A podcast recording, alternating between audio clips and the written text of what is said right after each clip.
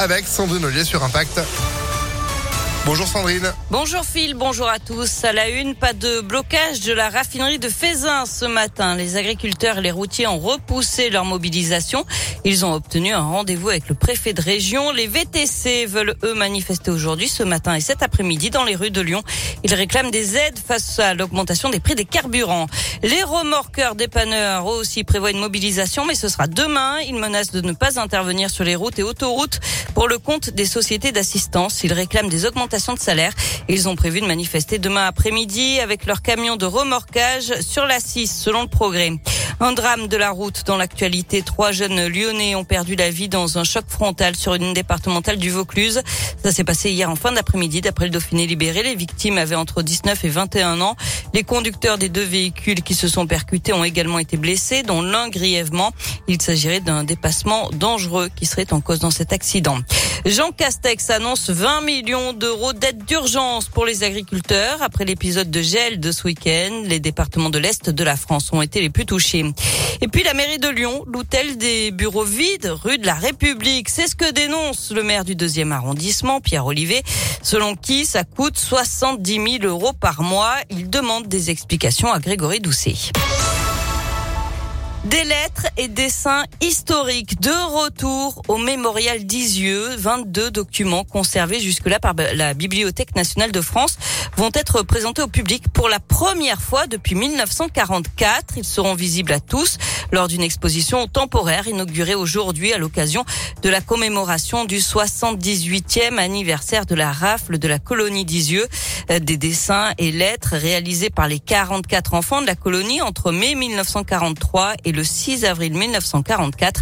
Dominique Vido est le directeur de la maison d'Isieux. On y voit euh, l'imaginaire des enfants, comme toujours. On y voit euh, l'influence des contes. On y voit par exemple le chaboté. Ensuite, il y a euh, des avions, il y a des Indiens, des cow-boys, des chevaliers. Voilà. Et puis des dessins plus humoristiques. C'est assez touchant parce que d'abord il y a la réalisation est souvent extrêmement soignée. Pour nous c'est extraordinaire. C'est le retour des dessins 78 ans après. Ils ont gardé une fraîcheur absolument incroyable. On a l'impression qu'ils viennent d'être dessinés ou peints et, euh, c'est absolument splendide. Et c'est à partir d'aujourd'hui que sera également visible un court métrage d'animation réalisé à partir de rouleaux de dessin faits par les enfants de la colonie d'Isieux en 1943. Un appel à financement participatif avait été lancé en février dernier pour financer ce projet.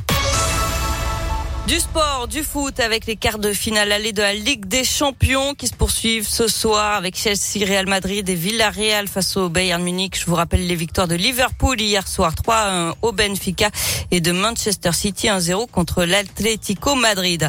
Enfin, on termine avec des chiffres qui donnent le tournis. Trois Lyonnais dans le classement des milliardaires français 2022 de Forbes. Alain Mérieux, le patron du groupe pharmaceutique Biomérieux, se classe 16e. Sa fortune, 6,7 milliards de dollars. Propriétaire de Fiducial, Christian Latouche, est 33e. Il devance Norbert d'Entresangles, 37e, avec une fortune estimée à 1,7 milliard de dollars. Le classement est dominé très largement par le patron de LVMH, euh, Bernard Arnault, et c'est 156 milliards de dollars. Il se classe euh, d'ailleurs troisième au niveau mondial. Ça fait beaucoup de zéro hein, quand même. Hein, oui, mais enfin, il est que troisième au niveau mondial, donc il y a encore plus riche que lui. Mais oui, mais c'est la réussite à la française. Est-ce qu'il faut se réjouir? Oui, parce que voilà, on a besoin d'hommes comme eux pour faire tourner notre pays aussi. Euh, je crois. Oui. Un peu. Oui, quand même. en même temps, ils peuvent faire des dons. Hein. Si c'est déductible des impôts, ça peut leur servir. On est preneur. J'ai une fondation à mon nom que je viens de créer. à l'instant. La fondation Sandrine Ollier de retour à 10h. Allez, à tout à l'heure. Météolion.net